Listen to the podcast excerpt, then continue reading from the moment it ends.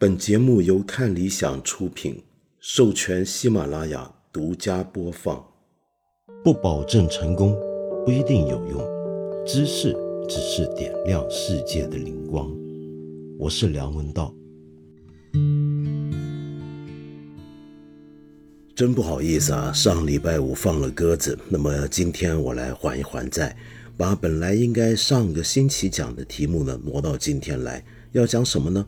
那就是讲很多朋友在我这里留言，希望我来聊一聊的关于俄乌战争的事情。呃，我们去年的节目啊，好几次都谈到俄乌战争，从军事上的、战略上的、战术上的，到国际地缘政治方面都有所提到。那么，但是今天再讲这个呢，又有点困难，主要就是因为现在的战况呢，非常的焦灼。那么在短期内不能够看出很明显的走势，那么从长远来看呢，它又牵涉到太多复杂的国际政治，特别是现在中国的角色和地位以及表态很受关注。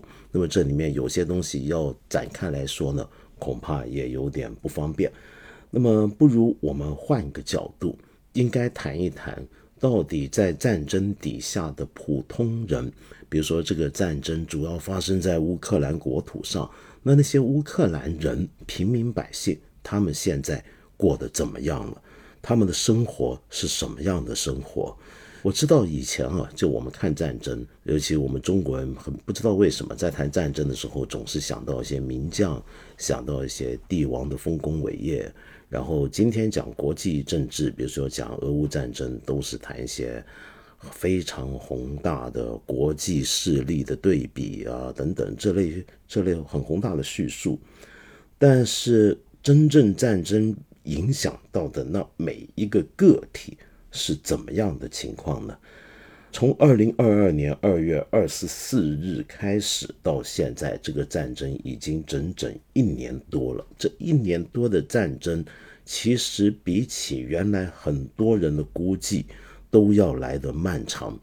它的规模已经达到了欧洲大陆上面自从二次大战以来最大规模的一次战争的一个程度。而俄罗斯在这场战争里面。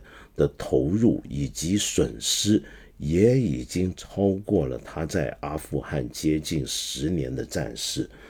嗯，但是我们看看到底一般的乌克兰人他们现在的情况怎么样的时候，我们先来聊一些数字。联合国人权事务高级专员蒂尔克在二月二十一号的时候有一个发布，他说目前乌克兰人呢。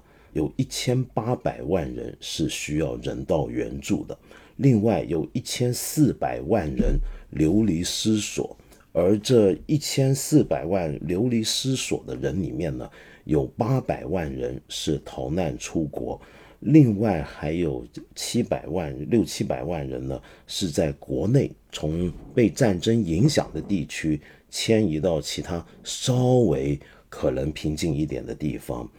那么我们要注意这个数字的规模啊！乌克兰的人口是四千一百一十七万人，在战争爆发前，也就是说，整个国家里面有差不多接近四分一到三分一的人是要流离家园。那么另外还有接近一半的人现在需要人道援助，所以我们大概能够想象乌克兰现在情况，再加上战争带来的日常生活。很多工作生产的中断，那么使得乌克兰的经济已经处于破产或者崩溃的边缘。那么现在只有透过各种各样的援助，主要是西方国家给他的援助，那么才能够让他勉强撑得下去，发放一些，特别是政府能够照样开工资，照样发一些退休金跟保险金给需要照顾的百姓。那么我们看看人的伤亡数字啊。那么，蒂尔克就是联合国人权事务高级专员，在二月二十一号还说，根据他们的统计啊，目前总共有一万三千多人受伤在乌克兰，有八千零六名平民死亡。但是，请注意，这个数字只不过是冰山一角，因为在现在的情况下，他们根本没有办法做出完整的统计，所以他们只能够大胆的推测，真实的伤亡数字应该远远高于刚才说的那个数字。那么，当然并不是所有人在如果在前线地区或者在战火轰击过的地区都会逃亡。主要滞留在冲突地区的人呢，多半都是老年人。那这些老年人呢，为什么不走呢？那当然，第一就是走不了。如果比如说他没有家人带着他走，又或者说是有很多老年人其实是有家人、有年轻的子女或者亲戚，可是问题是，他们觉得不能够连累要逃出去的人，因为要逃出去的人。到了外面的生活，自己都已经很困难了，那么怎么还能带上老人呢？所以他们很多时候就宁愿留在当地。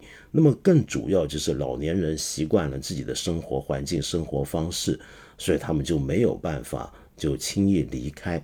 那么蒂尔克同时还说这么一句话，他说各个年龄段的人都受到了影响，由于学校遭到袭击，学生们上课被迫中断或受到干扰。老年人和残疾人则面临巨大挑战，他们或者没有办法逃到防空洞避难，或者被迫长时间待在条件恶劣的地下室里面。那么我们刚刚讲到难民啊，乌克兰的难民从去年战争一爆发以来呢，就已经很受国际瞩目，因为瞬间出逃的人实在太多。我们知道，根据乌克兰现在的政府的。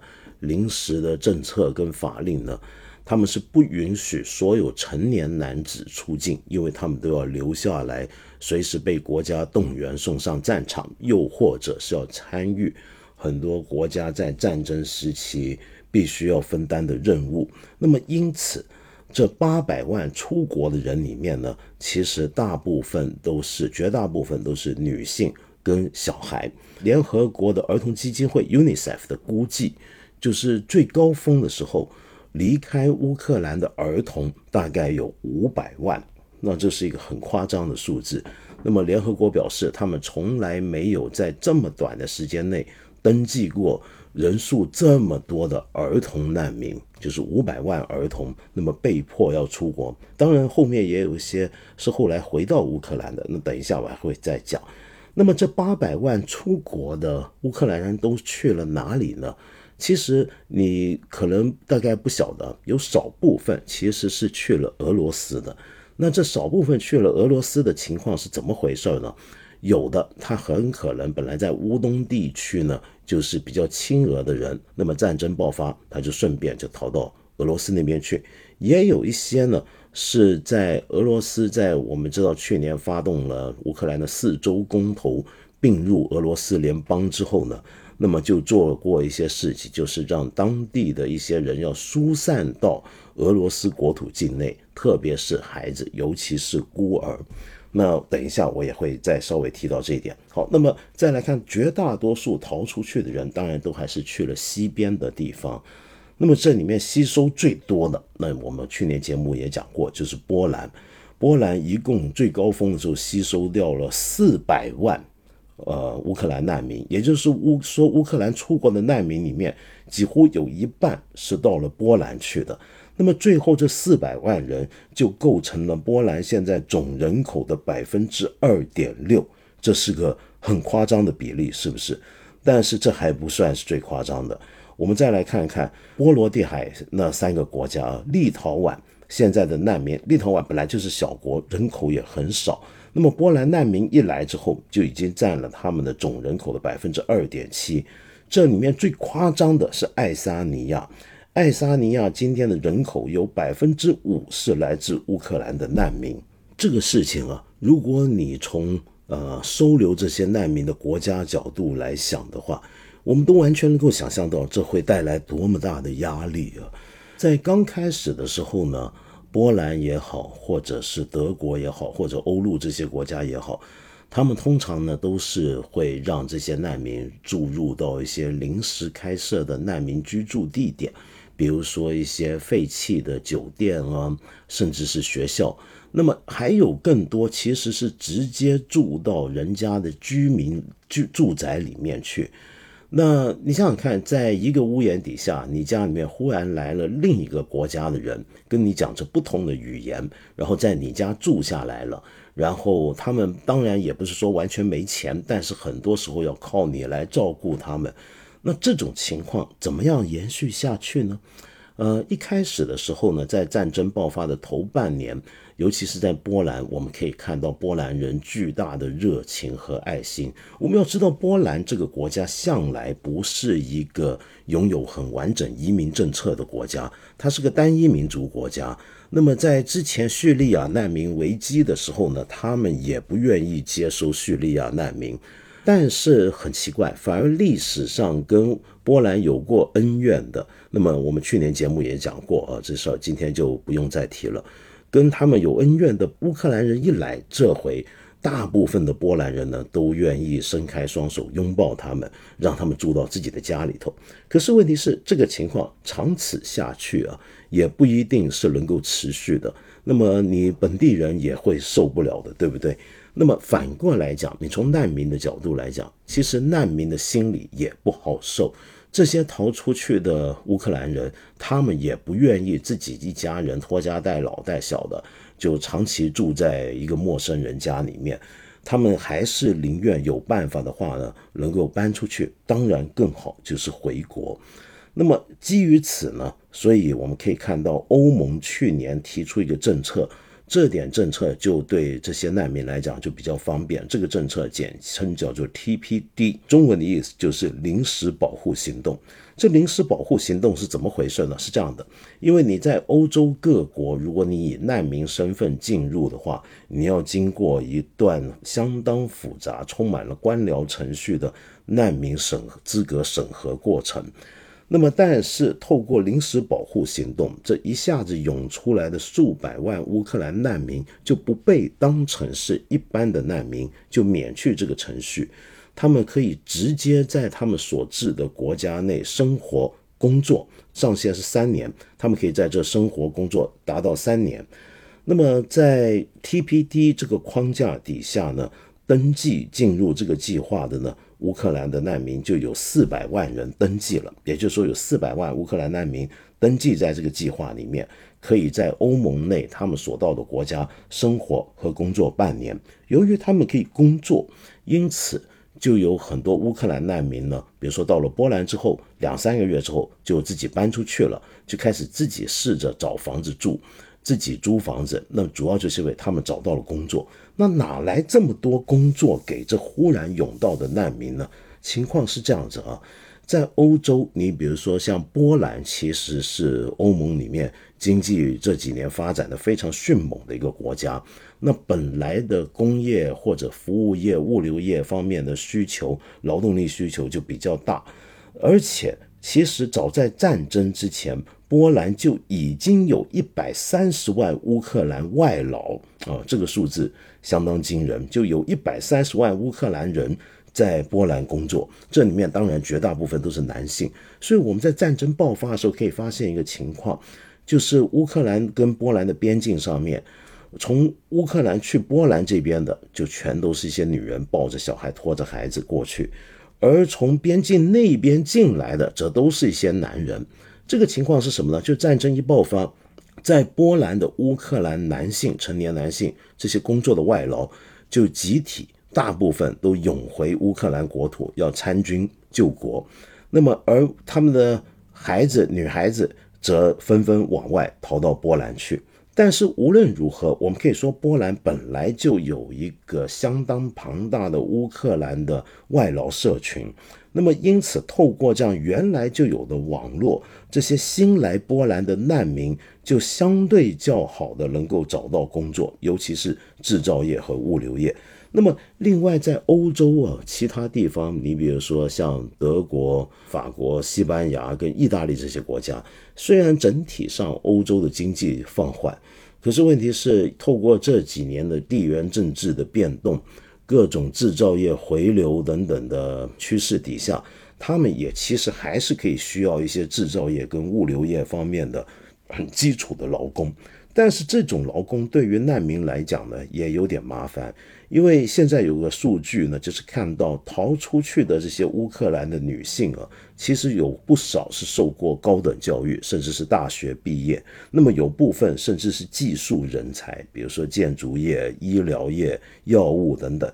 那么他们一下到了这样的一个国家里面。他们当然语言的问题，还有专业资格的问题，他们没有办法回到原来这种工作，就有点像当初的叙利亚难民。叙利亚最精英的人群都跑到欧洲去，但是这些人到了欧洲就没有办法再从事他们原来在叙利亚从事的专业工作。你比如说律师、建筑师，你怎么做呢？那么这时候他们就只好都进入一些很基础的服务业或者制造业。由于他们可以在当地工作，那么因此他们就有了基本的收入，可以支付比较低廉的租金了。但是这样子呢，也带来另一个之前大家没有想过的问题。比如说，还是拿波兰来讲啊，在波兰像华沙、弗罗茨瓦夫这样的城市，由于有大量的乌克兰的难民涌至。那么，因此，当他们可以出来租房子之后，也就让当地的房子的市场啊有变化，就租金上涨。租金上涨直接影响到的那就是本地人了。那么，我们现在来说一说本地人什么态度。波兰人到目前为止，主流社会绝大部分人都还是觉得这件事情是可以忍受的，是临时性的，甚至还是欢迎的。但是，也有少部分人开始组织起来。看到满街的乌克兰人在那里讲乌克兰语，那么有他们的集体活动，他们也会开始不满，他们会担心我们的国家会不会进一步的乌克兰化。那么相反的，也有乌克兰人担心所谓波兰化问题。什么叫波兰化问题呢？那就是到了外面的，比如说到了波兰的这些乌克兰人，嗯，他们如果他们下一代自此就在这里接受教育成长的话。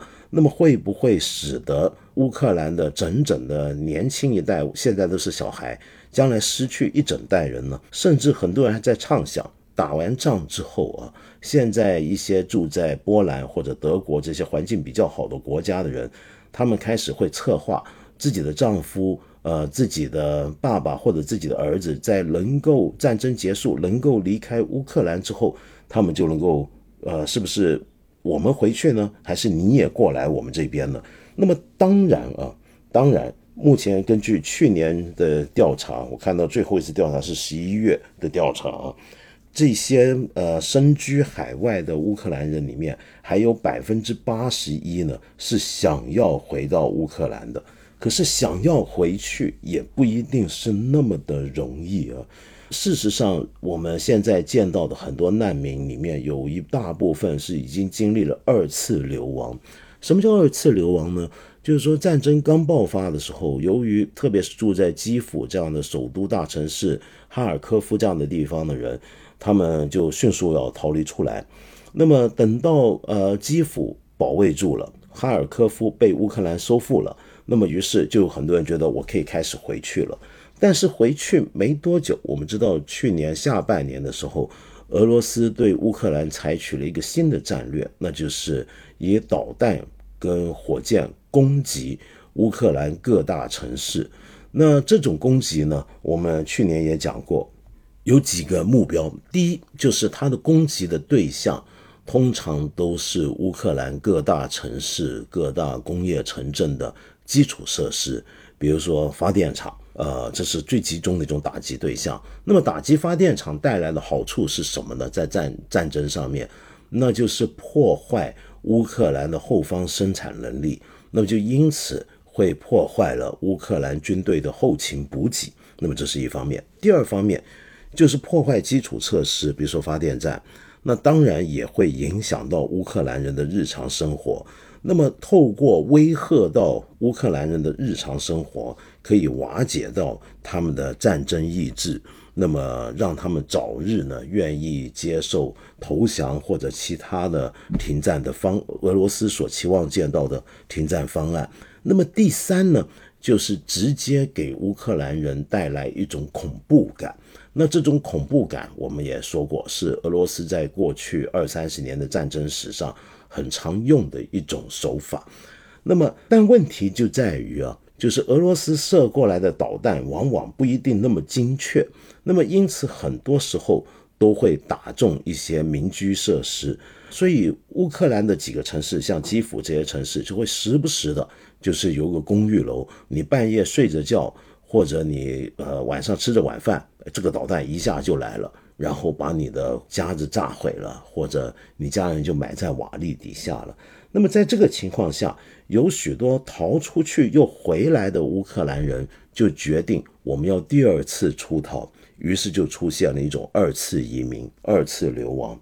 那么还有一种情况更特殊，就是有些人已经逃到外面，但是他现在又会时不时的又回到基辅。那么可能有的是很夸张，是在基辅跟柏林两地之间往来。但总体而言啊，现在呢，我们看到的这些逃到海外的乌克兰人，特别是女性，算是能够找到工作的情况还是很不错的。根据 OECD，就是经济合作及发展组织的一个报告呢，一般的难民在逃到欧洲去之后，要顺利的找到一个稳定的工作，大概需要十年的过程。可是你看，在欧洲的一些发达地区，特别是英国、丹麦和荷兰，呃，逃过来的乌克兰的女性难民里面，已经有一半找到了工作了。但是找到这种工作啊。也不一定就代表从此他们就可以安身立命，因为这里面有几个问题比较复杂。就第一，就是你逃出来是不是从此就住在这住下去呢？我们知道，大部分难民出来一开始的时候是觉得也许很快，甚至有的人很乐观，几个礼拜我就可以回家了，就能够回到祖国了。结果回去之后发现颓垣败瓦，什么事儿都做不了，重建呢？还现在战争都还没打完，更何况谈重建？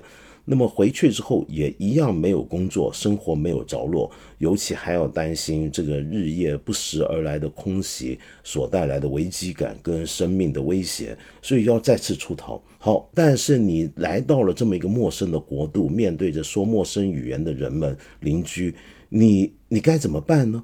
你真的像移民一样要想办法融入这个新的你的寄居地吗？还是说你觉得迟早要回去？但这个迟早是什么时候呢？现在看起来，这个战争已经进入了一个旷日持久的消耗战的状态。你什么时候能够回去呢？一般我看到很多采访对这些难民的采访，我发现很奇怪，他们不会说战争结束，他们会说等到胜利，就是他们认为战争的结束就是乌克兰的胜利。但什么叫做胜利呢？那每个人的定义可能就有所不一样了。有的人就认为，呃，停战就是胜利；有的人认为就是他的国土恢复。那国土恢复是不是要恢复到克里米亚也被收回来呢？那这里面每个人的讲法都不一样。有的人甚至认为胜利的意思就是普京的垮台。好，那你要等这些情况要等到什么时候呢？而在这个阶段，你要找工作的话。你也不可能找一个很长期打的工作，那反过来讲，这些雇主啊也是有担忧的。雇主现在请了工人，要给你一定的培训，那么然后，但是你能在这干多久呢？是多干几个礼拜、几个月，还是以后常干下去呢？这考虑都会不一样。那么更不要说那些小孩，现在这些小孩的问题比较严重。刚才我说这几百万在海外的这些乌克兰的孩子们啊。正式上学的时候，那么现在呢？爸爸或者身边的男性的家族成员已经都不在身边，这些呃成年的男性大人都还在乌克兰。那么本来呢，一家人分裂两地，那么而且还要担心这个爸爸或者哥哥的情况、丈夫的情况，他们都不知道该怎么办。但是在这个时候，他还要上学，他该怎么上学呢？上什么学呢？那每个国家呢，对待方法就不一样。比如说，在绝大部分情况下，他们可能孩子是上本地的学校，跟本地的小孩一起学他们本地的语言。但是到了晚上的时候呢，通常妈妈下了班回来，还要拖着疲倦的身躯给孩子呢在家里面补课。晚上妈妈就会教他们一些呃自己能够掌握到的乌克兰的教程里面在教的东西。同时，或者晚上呢，还有一些专门给乌克兰流亡海外这几百万孩子的夜间乌克兰网课，就是说他们继续上网课，尽管疫情已经结束，但是他们要上网课才能上到乌克兰正规的中小学教育的课程。那么在我刚才讲到每个国家不同啊，你比如说在德国。德国的话呢，这些乌克兰的孩子呢，就必须按规定要上本地的学校。就德国似乎是比较做好打算，要让这些乌克兰人来了之后是可以长留下来，所以他们的孩子也要上本地的学校。而波兰的规定呢，则是比较自由宽松。波兰的规定是，你可以到本地学校跟本地小孩一样上课，你也可以留在家里面。或者到他们一些特别安排的地点去集体上乌克兰学校的网课，而在这里头呢，像波兰和罗马尼亚这些国家呢，还特别考虑到托儿问题，因为你想想看，单亲妈妈啊，就是这个丈夫留在乌克兰，妈妈带着小孩，妈妈要工作，那孩子谁来照顾呢？那有没有足够的托儿设施呢？那现在如果这个孩子年岁够大，自己去上学也就还好，或者留他在家不用怕。但是如果是幼儿、婴儿呢？那因此有一些慈善组织、志愿组织是向这些妈妈提供托儿服务。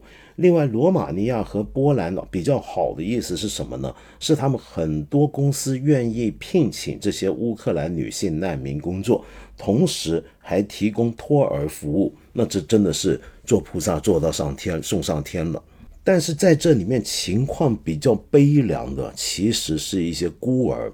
其实乌克兰在战前的时候就已经有一万多个孤儿，那么是在乌克兰全境七百多所孤儿院等设施之内。那么战争爆发之后，大部分这些孤儿院呢，呃，也都要迁移或者改变他们的编制。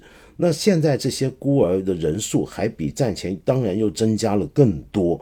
那这些孤儿何去何从呢？有少部分啊，甚至是我看多一些情况，是一个十来岁的哥哥带着个几岁的妹妹自己逃出国境，因为爸爸在战争前线不知所踪，妈妈可能被呃打死了或者怎么样了。那所以有这种情况。那像这些孤儿，如果逃到欧洲去的时候，欧洲人又怎么处理他们？怎么收留他们呢？如果留在乌克兰本地的时候，乌克兰今天如此残破，他们还有没有办法吸纳这么多新出现的孤儿呢？那么这里面另外还有少部分的孩子啊，嗯，不能叫做孤儿。你比如说，有一些是孤儿，有一些是父母健在，但是呢，由于他们在俄战区内。那俄罗斯当局呢，就会把一些这样的小孩呢带到俄罗斯去。那么大概目前的统计的数字是有六千多个这样的乌克兰小孩被带到俄罗斯国土之内，接受俄罗斯的再国民化教育，使这些乌克兰小孩呃重新学习认识自己是个俄罗斯人的这样的一种身份。但总结而言，现在只要是在欧洲的这些乌克兰难民的境况啊，虽然非常凄惨。但是长远来看啊，也可能会出现一些意想不到的结果。你比如说，我看到一个报道，有这么一个很典型的。我刚才说，现在在两地来回的这些难民，有一个人叫阿里欧娜，他呢本来就是住在基辅的，那么他呢就逃到了柏林去，就那个柏林的酒店是一个专门安置这些难民的酒店，他也住在那里。那么，然后他现在呢？其实他已经可以重新回基辅了，但是因为在基辅现在情况很不安稳，所以他还是会在柏林、基辅两地来来回回。他就是说，他每一次我回到基辅，我就觉得我不能离开；但每一次我要是回到柏林多过一个礼拜，我就会感觉到柏林是一个充满了机会的地方。像这种情况再延续下去啊，就是去或留。呃，还是说以后就这样子来来回回呢？当然，我们知道，对一个个人的人生安排来讲，这是一个很大的挑战；对于他所在的国家来讲，也是一个很大的挑战。但是，如果你再放大一点来看的话，可能会看到一些不一样的东西。比如说，像现在布鲁塞尔有一个叫做欧洲移民研政策研究所的机构，里面其中一位学者呢，Hannah Barons。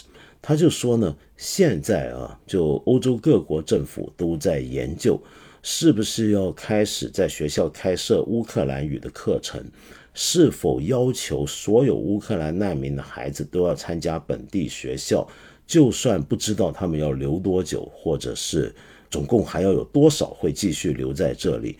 他说，但是问题是这些问题都考虑一遍了，是有好处的。这个好处在哪里呢？那就是在将来，现在可以看到乌克兰跟欧洲的进一步的统一上面，就跟欧盟的进一步统一上面，不一定是一个坏事儿。例如，你看法国跟瑞典啊，就还是有点犹豫，该不该让这些乌克兰难民完整的整合进自己的国家之内。但是德国就很积极的，似乎在想办法吸收这些乌克兰人，那么甚至。赋予了这些难民一个同等的德国公民的一个地位，那是什么样的地位呢？就是说，如果你失业的话，你想想看，你乌克兰难民来到德国，除非你自己去找工作，当然他们也很愿意找工作，因为我刚才讲了，他们找工作是因为他们觉得自己不能够长期寄人篱下，没有任何贡献；二来就是你一个难民，你的整个生活被颠覆了，天翻地覆的改变。你希望的是尽量有一点让自己正常一点点的感觉，而那种感觉里面，其中一个重要的东西能够给你觉得自己日子过得正常的，恐怕就是工作。所以他们是愿意工作。但是德国现在开出来的福利是什么呢？就是万一你没有工作，你比如说作为难民你没有工作，我一样有失业救济金给你，就他的失业福利是扩散到这些乌克兰难民身上的。那么，如果将来真的还有很多这种人员的流动来来去去，或者战后有些男人会出来会怎么样？那么也有助于乌克兰跟欧洲的进一步的接近。从这个角度看，我们要讲个大的事情了。这个大事情是什么呢？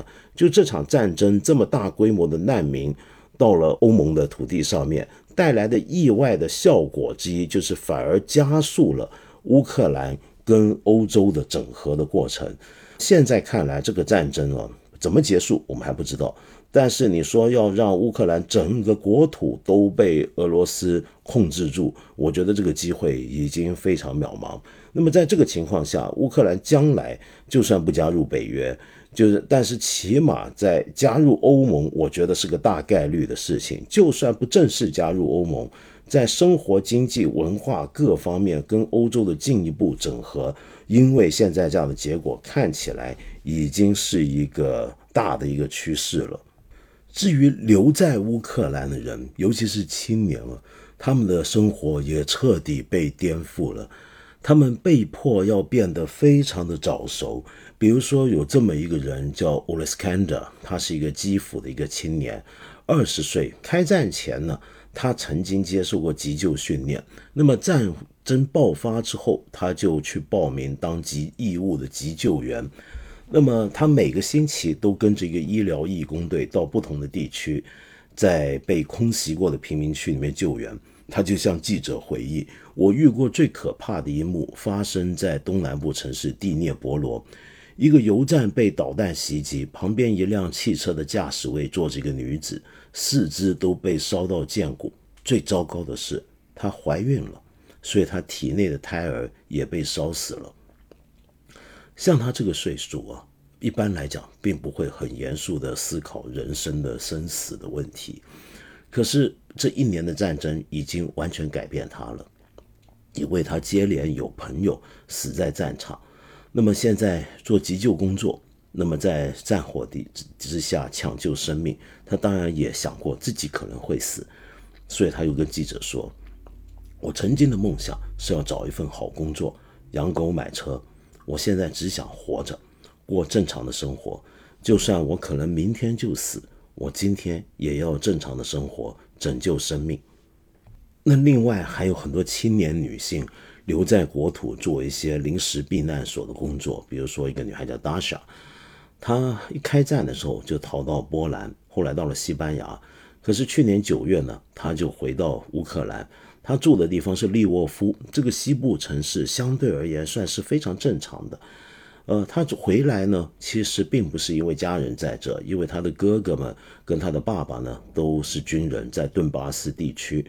那么他是想回来，无论如何要跟大家一起经历这一切。那么他有些朋友男性去当兵，女性朋友在做义工。如果她什么都没有做的话，她会觉得很内疚，所以她就回来参与一些。避难所的工作，其实这一年里面，他已经有十个朋友去当兵，有四个已经死了，最年轻的一个才十八岁。但是他从来没有去墓地去拜祭过他的朋友，是因为他不能够接受，他尽量控制自己不去想这件事情，或者想象他的朋友还在某个地方生活着。另外，他有一个朋友叫 Julia，那么 Julia 就说，上战场很多新兵跟他们年龄是很像的，他们本来可以过上幸福成功的生活，他们为了保护我们而战，我经常感到愧疚和痛苦，因为同龄人去世，有种幸存者的内疚感。然后他们还说，这个年纪我们通常都应该在本来应该苦恼读书啊、谈恋爱的问题，我以前也只关心这个礼拜穿什么、吃什么。现在我们都在讨论地缘政治，战争使得他们这些留下来的人一下子长大了起来了。但是这里面也在心里面种下了深深的仇恨啊。比如说他们的一个伙伴 j i f n i k a 他说他估计这场仗可能还要持续几年。他说我将来要重建国家，在科学、商业各个层面尽一切可能打倒俄罗斯。而在 Julia 的眼中，读书也是为了救国。他现在在利沃夫大学还在学法律。他说，现在学校其实常常常停电，考试是要摸黑考试。当初读书呢，只是随意想选个科目，现在终于找到读法律的意义。那么将来希望能够在乌克兰建立更完善的司法系统。另外，我看到香港的媒体啊，香港零一还采访了一个住在伊万科夫的一个妈妈。这个伊万科夫其实就在白俄罗斯跟乌克兰的边境，就开战初期，这是一个最早见到俄军进来的地方之一。那这个妈妈呢，叫做 Anastasia Ostacha，她呢就有这样的见证。她说呢，当时他们要从这个城市逃离出来，但是发现走不了，为什么呢？她这么讲，他们炸毁了桥梁，破坏了道路，只留下一条道路。如果任何一个平民想离开，俄罗斯人就会射杀这条路上的每一个人，不管是坐在车里的、骑自行车的，还是走路的人。我眼睁睁看着一个人出逃的时候在路上被枪杀，目睹过孩子被从炮弹袭击过的建筑废墟里面抱出来。对我来讲，这些记忆太过痛苦。然后他跟记者说：“我希望你永远不用经历这种恐怖。”后来他啊，他成功逃出来，那么然后呢，逃到了国外。但是后来还是准备回家乡。他说：“我收拾东西准备返乡的时候，我全部的思绪都在乌克兰和我留在那边的亲戚上，还有我那个被炮弹破坏的房子。我盘算回去以后再找慈善组织帮忙把房子修好。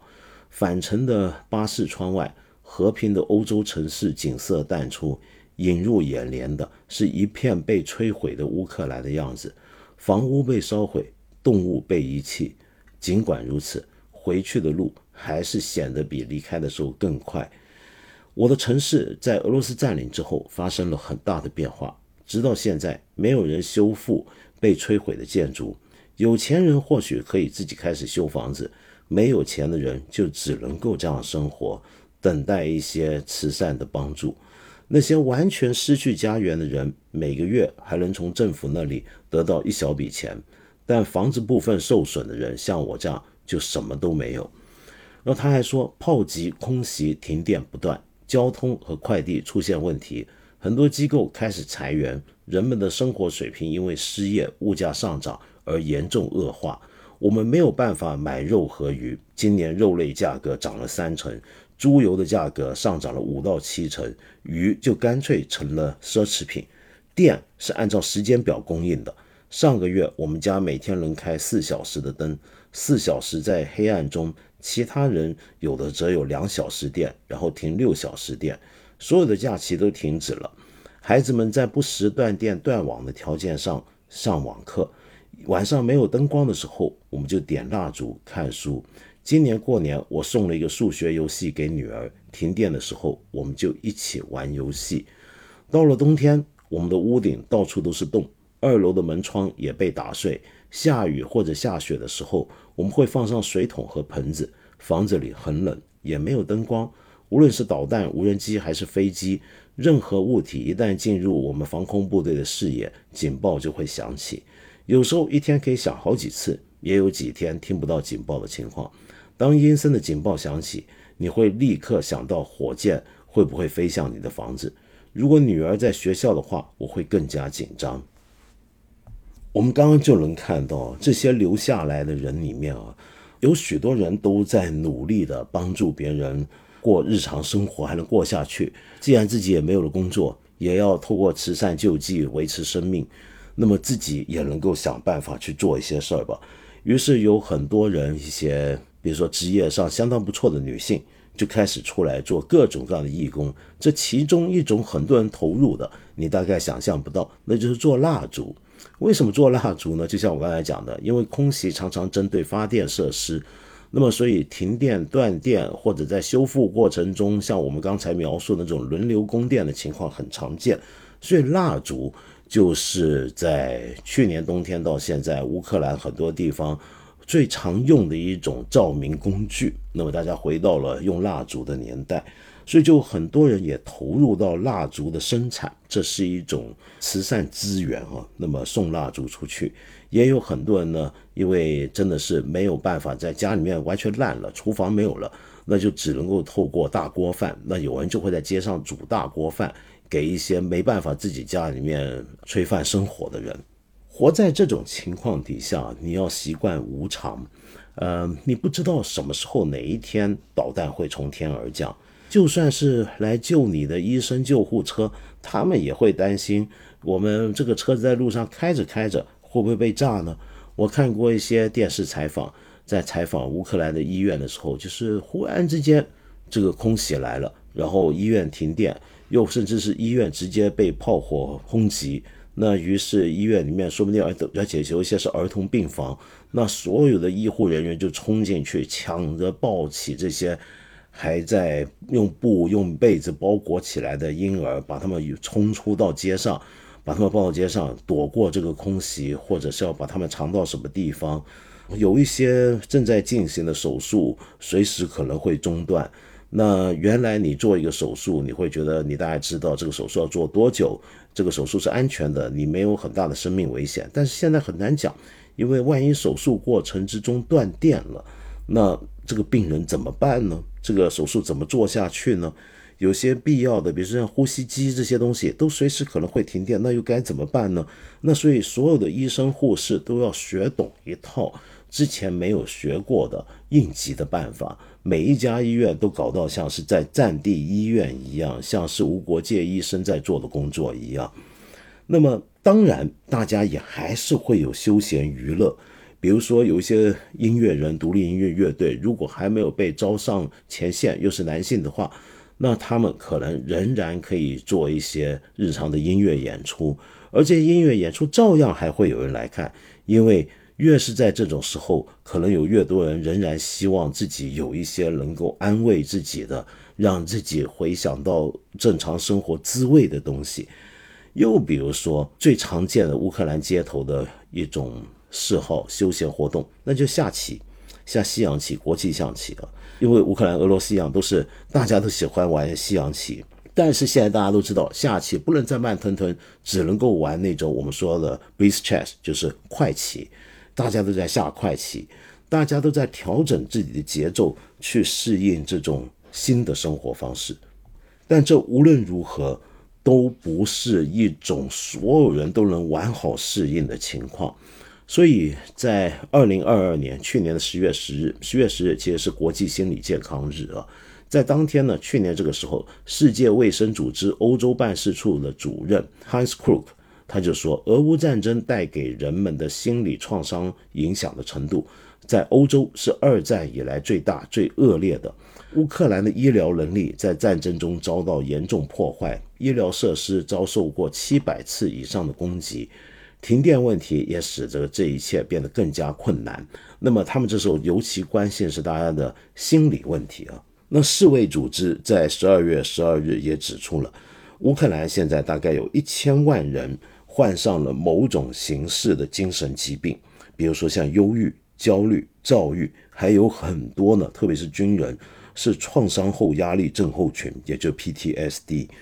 那你现在看到小孩的状况都不太一样，不太对了。现在小孩子就算留在乌克兰这些小孩，他只要平常听到什么很大的声音，有人按喇叭，车上的马路的按喇叭什么那种声音，他们的本能习惯就是立刻卧倒地上，双手抱头。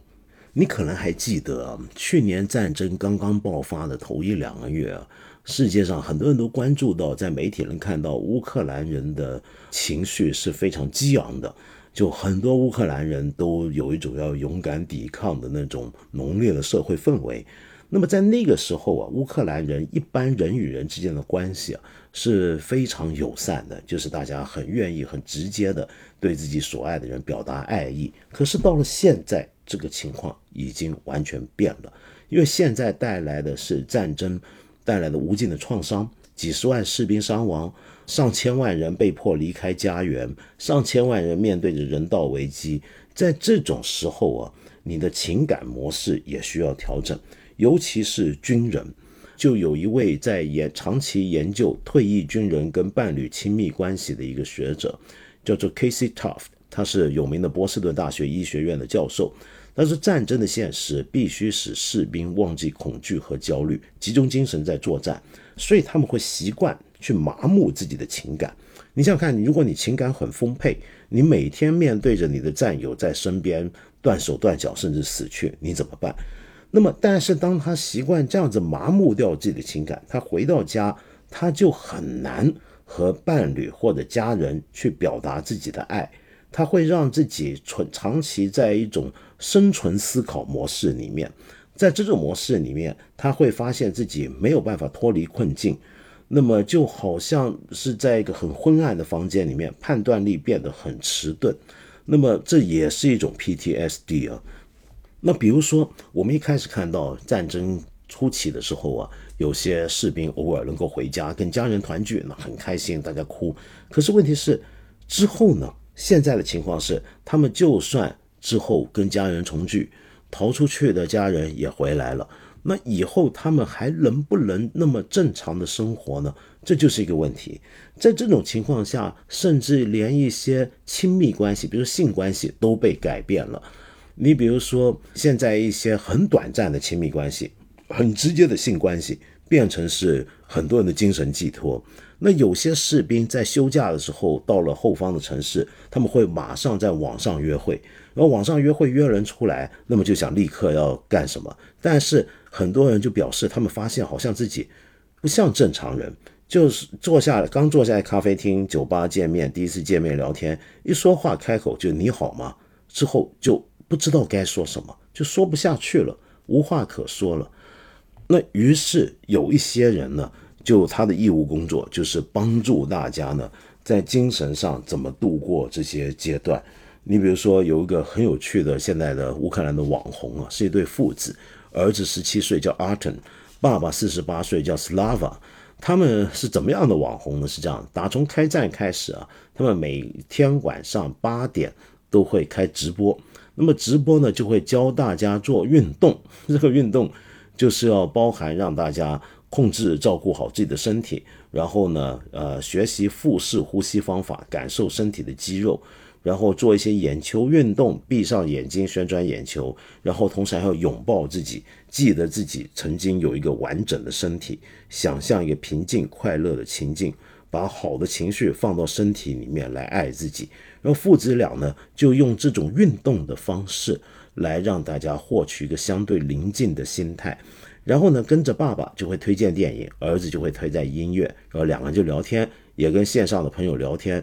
那么现在这个节目叫做《基辅父子的八点身心操》呢，是很多乌克兰的军人、海外的难民跟国内的一些难民营，然后医院里面的伤患都会看的一个直播。但是你问这父子为什么你们要做这个事情？其实他们的答案很有意思，他们答案就是为了要救赎他们自己的焦虑，那是一种战争的焦虑，以及自己好像白白在活着的焦虑。像这个儿子阿特，他就说：“对我而言，上线直播就是我的一切了，因为我不知道我明天还会不会上学，不知道明天起床会怎么样。”我只知道，我每天跟爸爸一起直播，这是生活里唯一还可以做的事情，而且我也要被迫说话，否则的话，我现在就变觉得自己会变得很封闭，好像被关在棺材里面一样。我总在想，为什么死的是其他人，不是我。他甚至曾经想过，我也想死，我该死，不应该是他们死。所以做这样的一个直播，做这样的一个网红，也是他救自己的一个办法。我们刚才讲过逃出去的难民，也讲过一些留下来的人的故事。我今天讲这些故事，都只是无数案例中的少部分。呃，还有太多太多这样的故事，你感兴趣，你一定能够找得到。但是我们要先注意一点。我们不要把这两拨人分成是两种不同的人。我们永远不要忘记，这些离开的人跟留下来的人，其实是被拆散的一群人。这里面最典型的是什么呢？就是士兵们和他们的家人们。在这些难民，我们刚刚讲到，主要是女性跟小孩，留下来的则是他们的父亲或者是丈夫。而这些人已经有很多人身在前线，在这种情况下。那种心理的煎熬是尤其痛苦的。你自己在海外，你面对陌生的环境，你现在要在这边要站住脚，能生活下去，要找工作，让自己尽量正常。尤其你担心自己的小孩，你不能让自己的小孩，呃，你你做妈妈的最怕自己的孩子心里有压力，怕自己的孩子心理受创。觉得自己活得不正常，你要想办法让自己的小孩能够融入当地的学校，但是你又在总在想，我我们是不是很快又能回去了呢？他到底该怎么样融入，融入到什么程度呢？然后同时，你最担心的当然就是你那个现在没有办法见到他的你的爱人、你的丈夫，他在战场上面他是什么情况？我就见过这么一个故事啊，就是这个身在前线的丈夫呢，有一个习惯。就是每天早上呢，透过手机发一个笑脸那个符号那个表情包，发个笑脸给他的太太，这久而久之成了一个暗号。这暗号就是因为我身在前线，我很多事情不能详细说，所以我用发笑脸的方法来告诉你，我今天还活着。而这个太太呢，走的时候呢，也带了一些丈夫的衣服出去，尤其丈夫常穿的一件 T 恤，这个太太就每天把这个丈夫的 T 恤放在自己的枕头底下。来抱着这个枕头，抱着丈夫的 T 恤来睡觉，然后这个太太呢，会很努力的想让丈夫知道自己现在在德国的日常生活是怎么样，然后她会拍自己的房间、自己的房子附近的这个小镇是什么样的一个情况，然后去拍在路边看到什么样的树，树上面有一个鸟巢，或者今天自己的孩子从学校带回来一个老师或者同学们做的一个什么甜点。然后就让自己的太太丈夫呢，能够看到我跟我们的孩子都在努力的、快乐的过着我们的日常生活。那至于所有的忧虑、所有的焦心，她是从来不给、不敢给她丈夫知道，她必须撒谎。但是她撒的谎再多，也不如她丈夫对她撒的谎多，因为她的丈夫把每天上战场的这个这个说法，她不会说我现在要上前线了。她丈夫是做侦察兵的，她说她不会说我是我上前线侦察，她会说我去上班，她要上班。然后呢，她不会跟她太太谈自己目睹的死亡、见到的破坏，她从来不谈这些事。她生活中百分之八十的事情，她说不谈。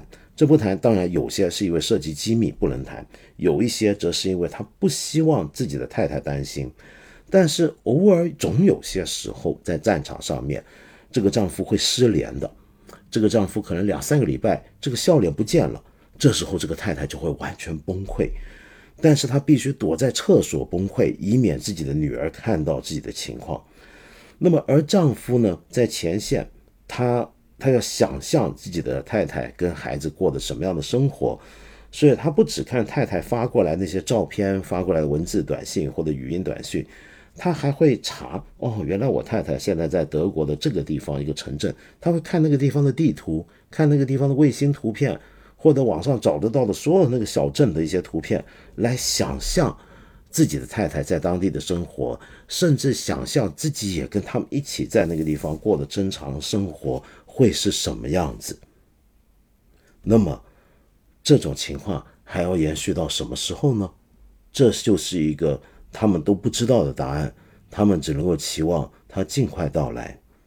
好，我现在呢就来回应一些朋友给我的留言。有位朋友叫做贝，你说道长你好，最近一直被一些事情困扰，不期待你能看到，但还想把你这当树洞留言。我是一个互联网从业者，就是经常被嘲讽的程序员。之前在杭州工作，去年到了新加坡，换了工作，加上种种缘由，和国内的女友也分手了，个人时间多了很多。在新加坡没有太多认识的人，就逐渐和之前同学朋友有了更多的联系，发现周围很多人的生活都安定下来了，自己也年满三十。可是迄今还是孑然一身，四处漂泊，对未来还是有些迷茫和焦虑。首先是身份问题，以目前的情况，想要申请永居，最少要三年，也不知道会不会一直留在这。但如果回国的话，感觉又是新的开始，有些进退维谷。然后是未来人生另一半的问题，虽然一直告诉自己单身或者成对只是个人选择，是不同生活方式。对这种事情应该抱有就好，没有也罢的态度，也告诫自己比较是痛苦之源，应该专注自己的生活。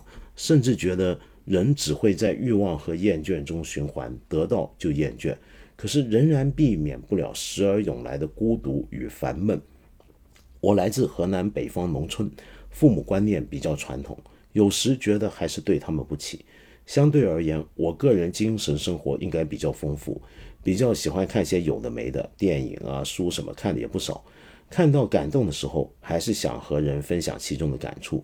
比如前几天看到了部拉尔夫·费因斯主演的《Sunshine》，女主说出 “Life itself that we hear a long time ago we were happy”，那种突然被电了下的感觉，很想与人分享。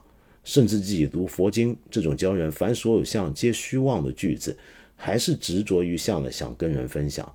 分享失败还会有股失落。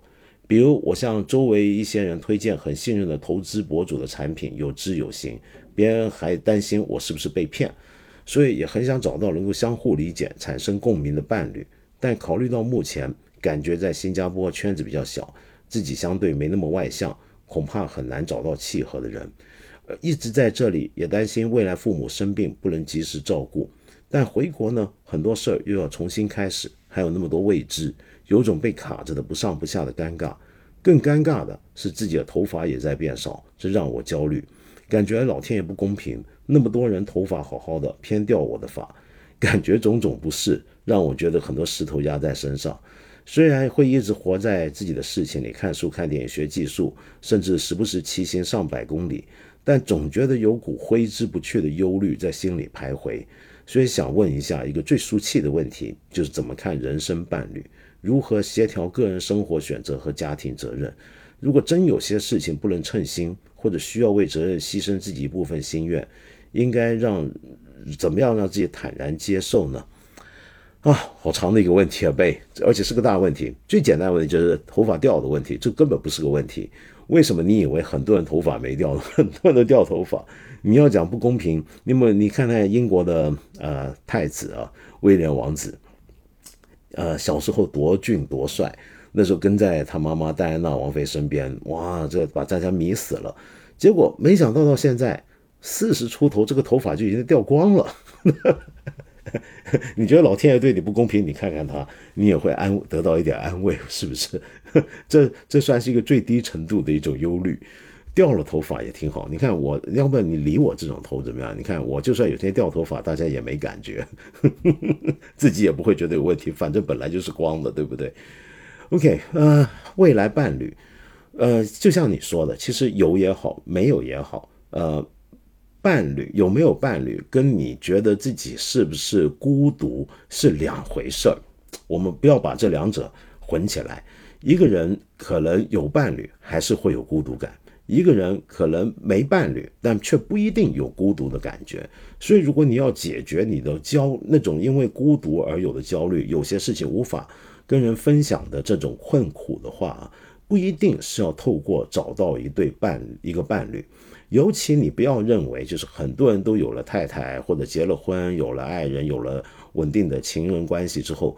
然后你就觉得我也该有这个事情，真没法比较。每个人的生活都不一样，每个人的命运也都不一样。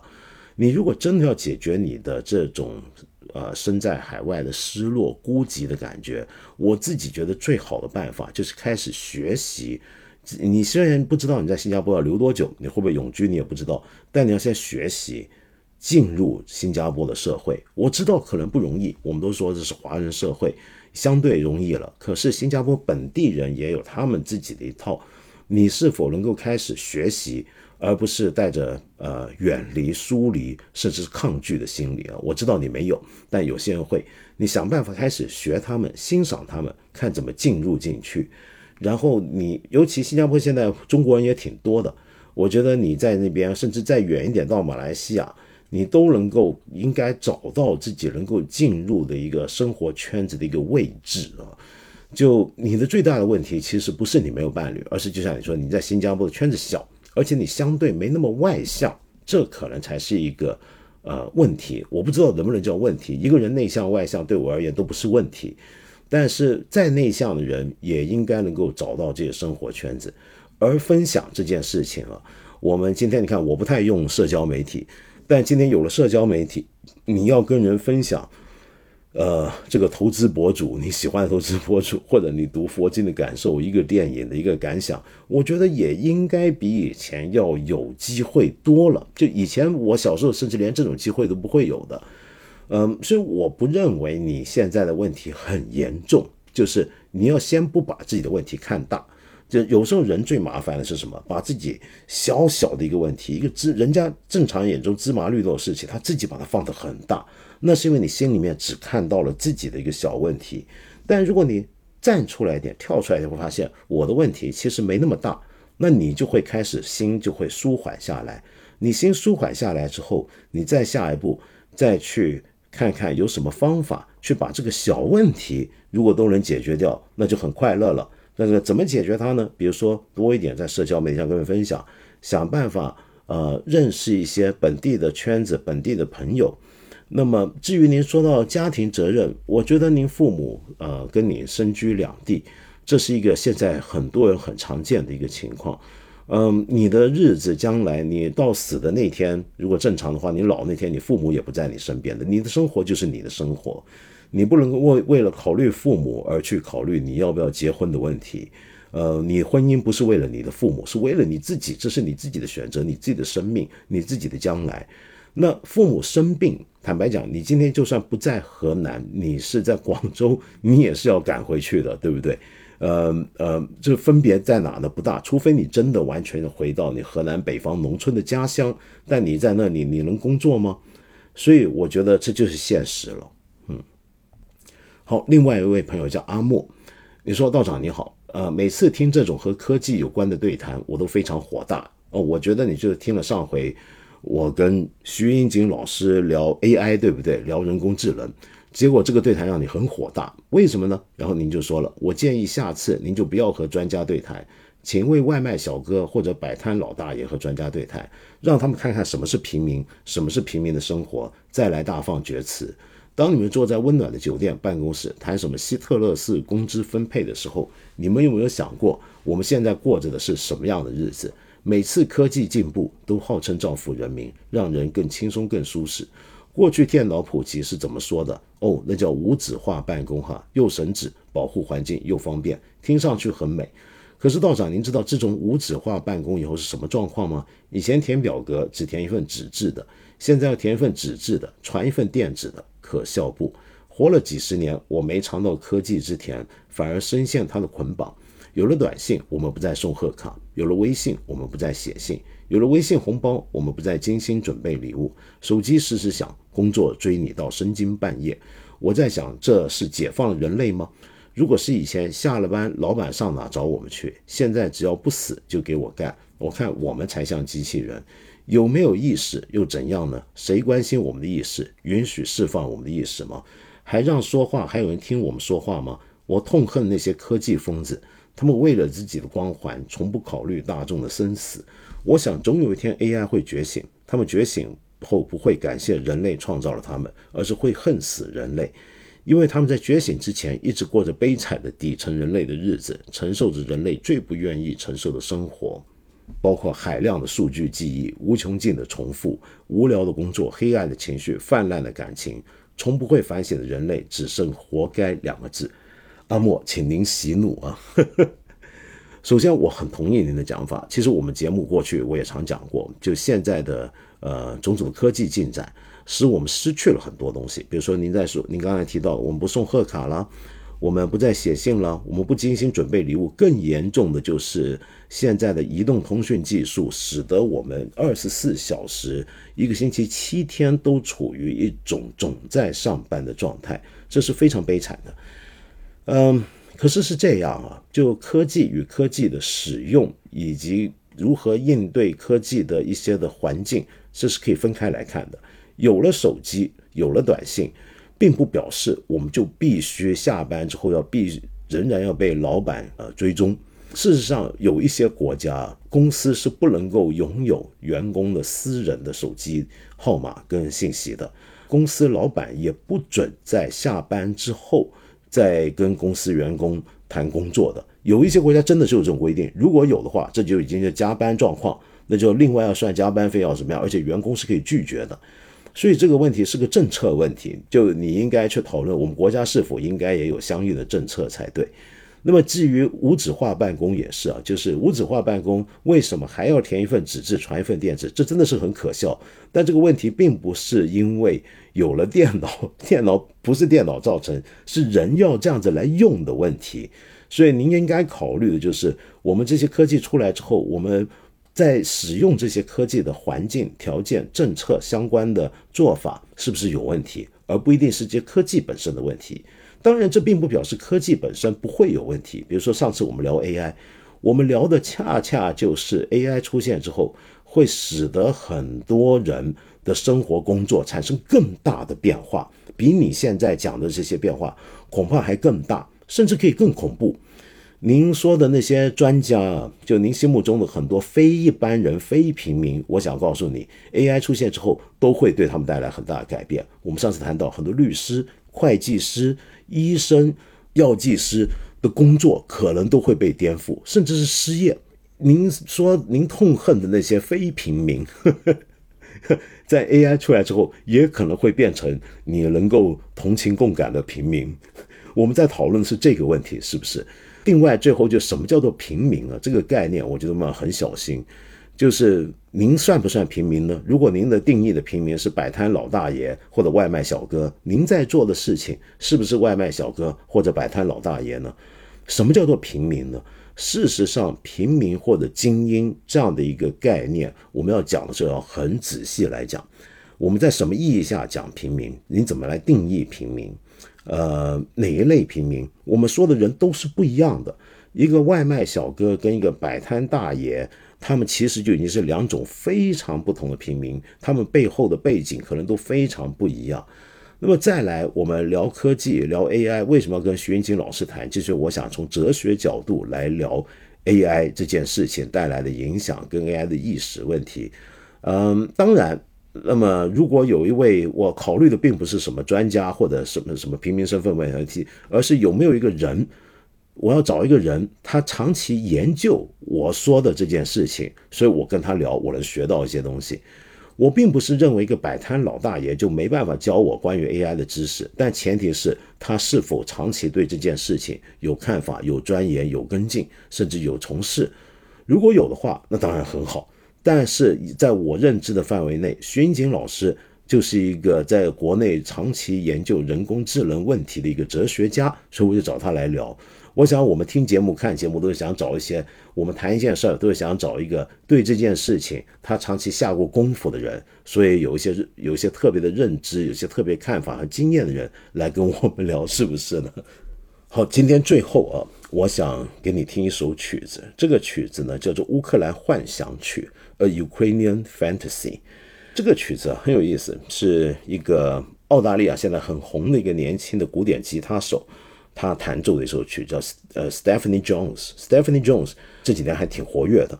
那么他弹的这首乌克兰幻想曲啊，其实是改编自一首很老的乌克兰民歌，很多乌克兰人都会唱，叫做《哦，在樱桃园》。那这首曲子呢，原来有歌词，它是个民歌嘛。他讲述的是一个人在樱桃园底下，忽然想到那个自己永远没有办法再聚在一起的爱人，那个不在身边的那个人，整首歌就是发布一个对他的思慕的情绪，是有点忧伤、有点悲剧的一首曲子。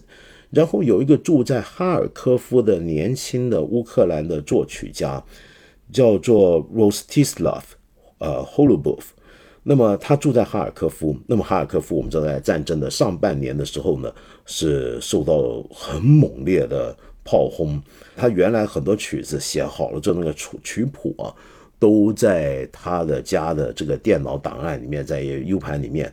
但他逃的时候没带出来，所以这个曲谱他改编了这首乌克兰民歌，在樱桃园这首民歌，改编成一个吉他的独奏曲，但是他没带谱子出来。